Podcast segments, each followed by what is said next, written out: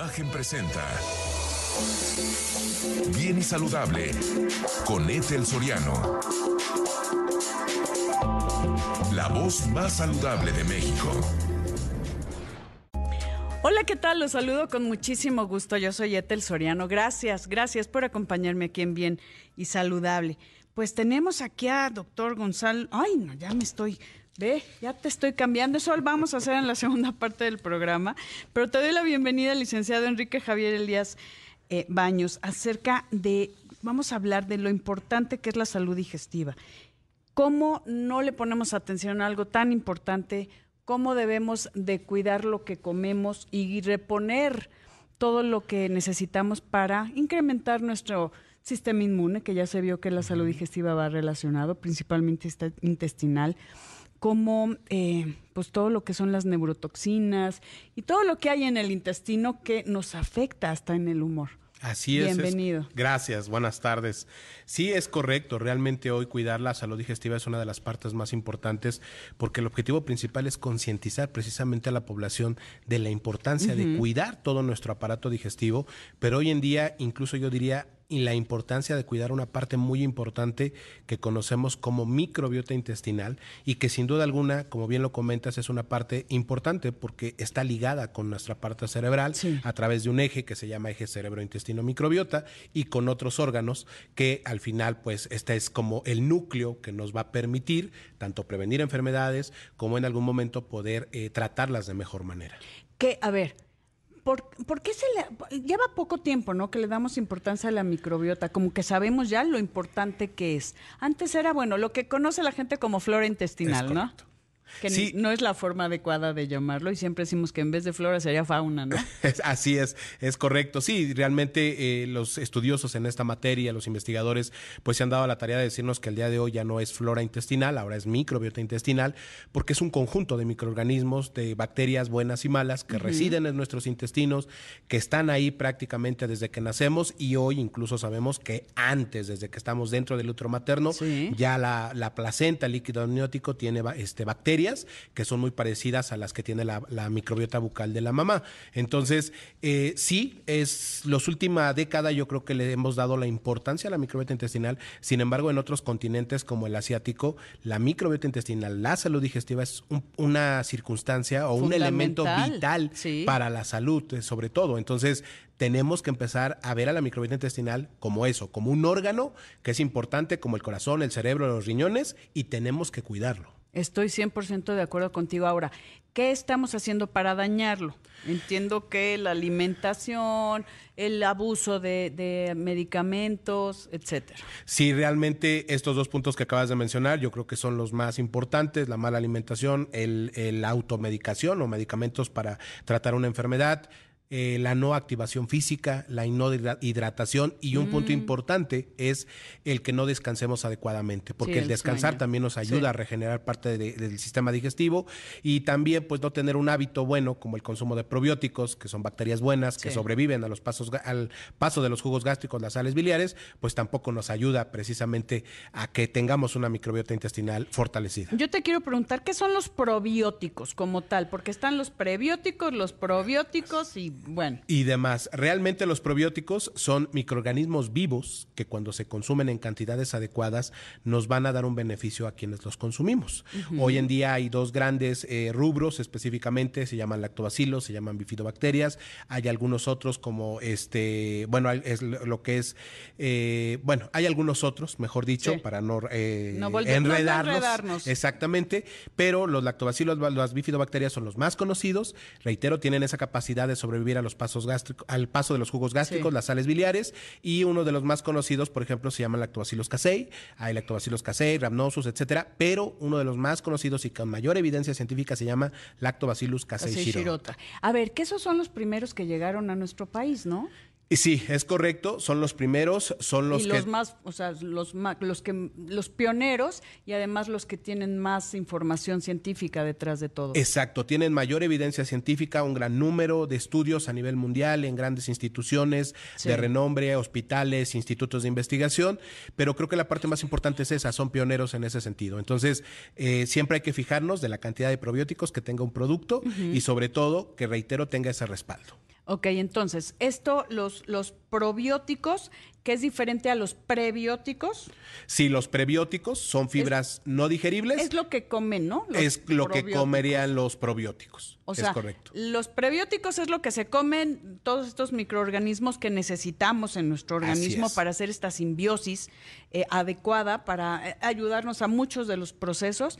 Y entonces, cuando ya tenemos estos probióticos en cantidad suficiente, pues todo funciona mejor. Sí, es correcto. Realmente ahorita seguramente se estarán preguntando, oiga, ¿y cómo obtengo los prebióticos? A través de la alimentación, Sí. plátano, cebolla, chicoria, algunos tipos de algas nos van a proporcionar esos prebióticos y si consumimos probióticos, pues lógicamente estamos haciendo esa simbiosis, se llama pues, precisamente es un simbiótico y esto todavía fortalece más la microbiota intestinal y por lo tanto pues vamos a tener un estado de salud en general. Sí. ¿Desde qué edad podemos tomar probióticos? A partir del año cumplido, pero si por alguna razón nuestros pequeñitos andan en guardería, pues prácticamente a partir de los seis meses, la Ay, alimentación sí, complementaria, pequeñas probaditas, Sí. pero sin, sin olvidar que la alimentación es la parte más importante. La leche materna es un alimento súper importantísimo, pero los probióticos van a- anexados a eso. Y los podemos tomar diariamente sin ningún problema porque son ah, cosas que nos ayudan a estar mejor, estos microorganismos que nos ayudan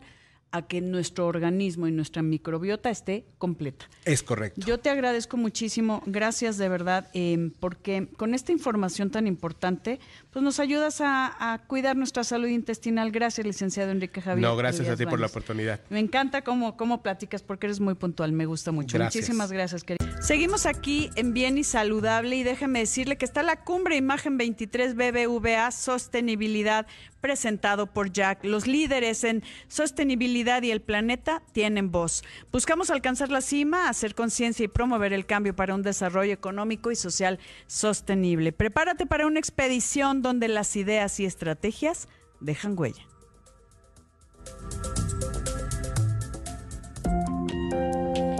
Le comento que el próximo domingo se conmemora el Día Internacional de las Personas Sordas. Esta fecha eh, pues busca sensibilizar y hacer conciencia sobre las necesidades particulares de los sordos y la importancia de crear programas que permiten su inclusión dentro de todos los ámbitos de la sociedad. Eh, y me acompaña en cabina el doctor Gonzalo Corbera, director del Instituto Mexicano de Otología y Neuro, Neurootología.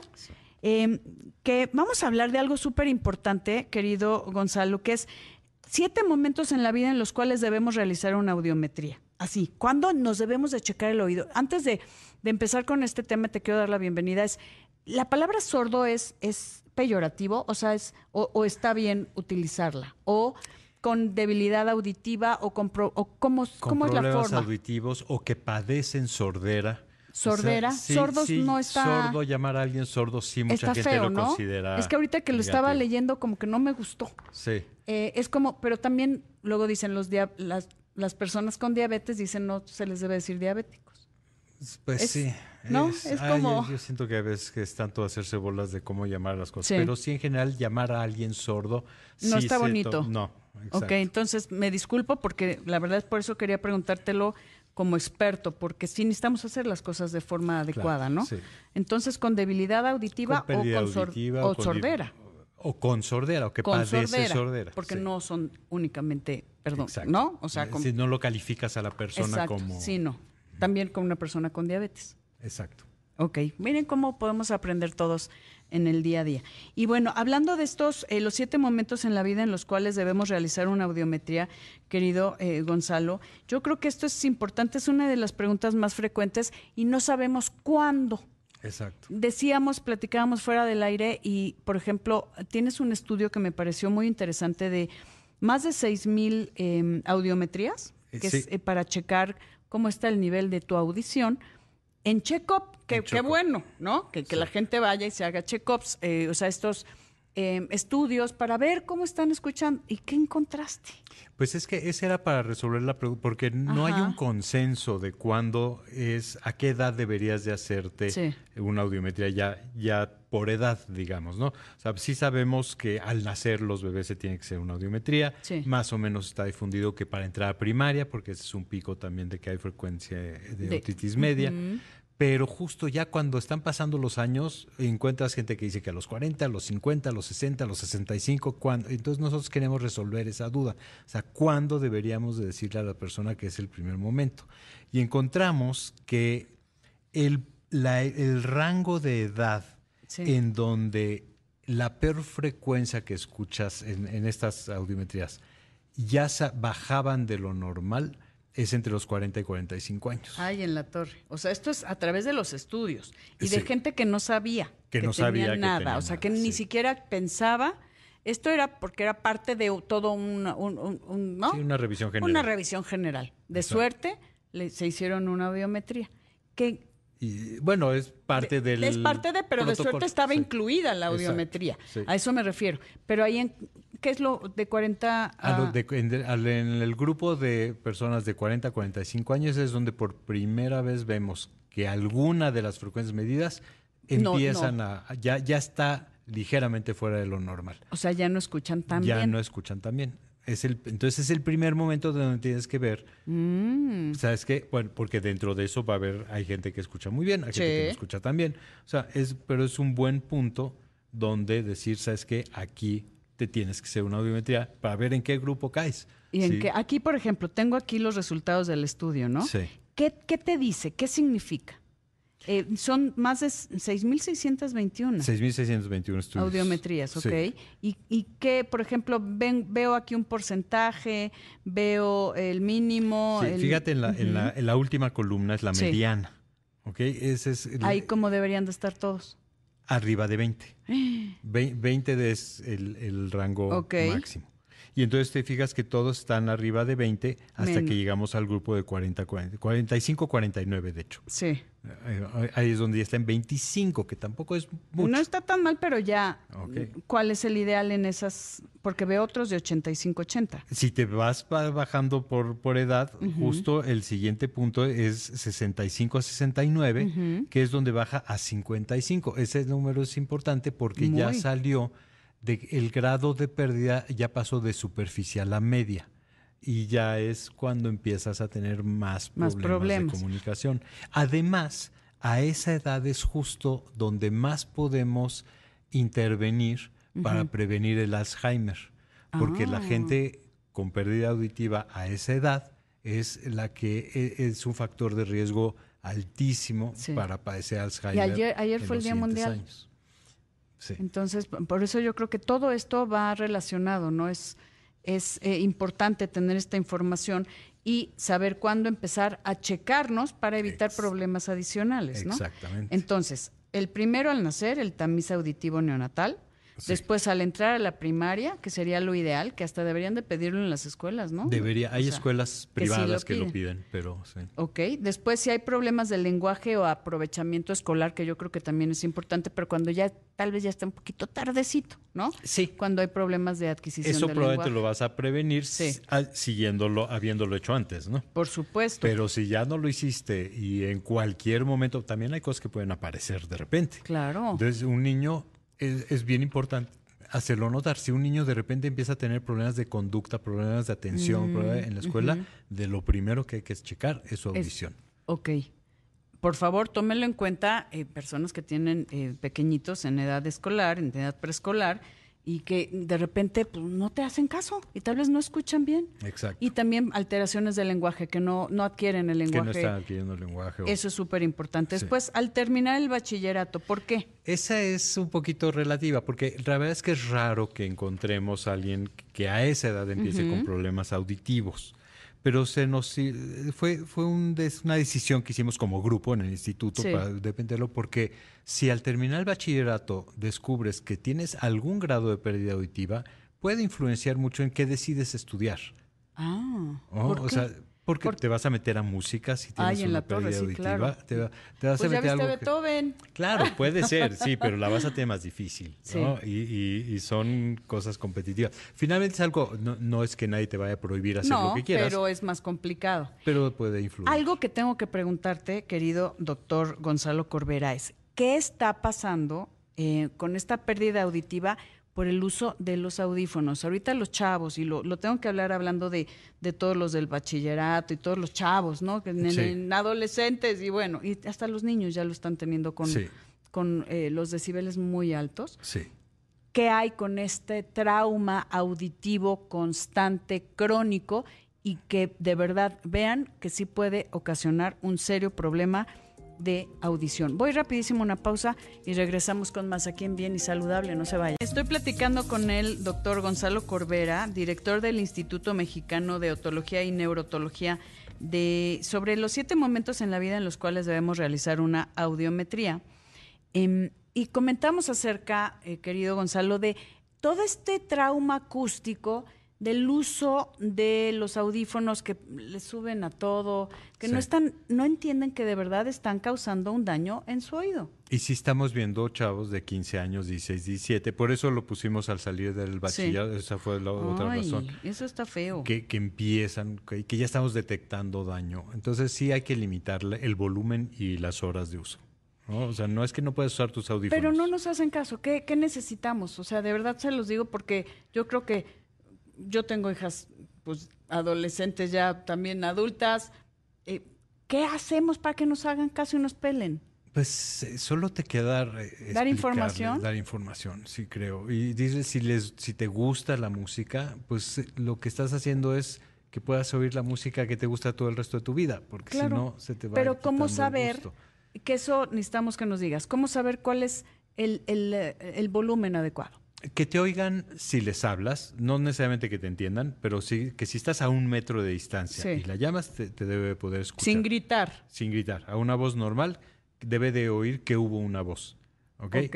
Entonces, digo, sí, que no, no la entendería, está bien, sí, pero, pero sí. que hay otra cosa por ahí. Que hubo otra cosa. Entonces, quiere decir, una voz a más o menos a un metro, a una, como estamos hablando sí, ahorita, así. son 60 decibeles. Ok. Entonces, a 60 decibeles puedes estar todo el día oyendo si quieres y, y eso no 60, causa 70, un no te va a causar trauma. 60 hay forma de medir en los en los equipos pues no no porque sí varía mucho no ¿Sí? hay un estándar 60 decibeles sería lo sí. ideal sí hay okay. 60 decibeles no tienes problemas si lo tienes puestos todo el día Ok, pues che hay que checar, no sé si existe alguna aplicación o algo que nos diga cuántos decibeles están escuchando, pero sería lo ideal. Sí. Ahora, hablando de estos siete momentos en la vida en los cuales debemos realizar una audiometría, nos, el, bueno, la de 45 años, que es parte del estudio que hiciste, sí. eh, que encontraste que ya empieza a bajar esa Exacto, percepción, es, es, ¿no? es cuando realmente empieza. Empieza.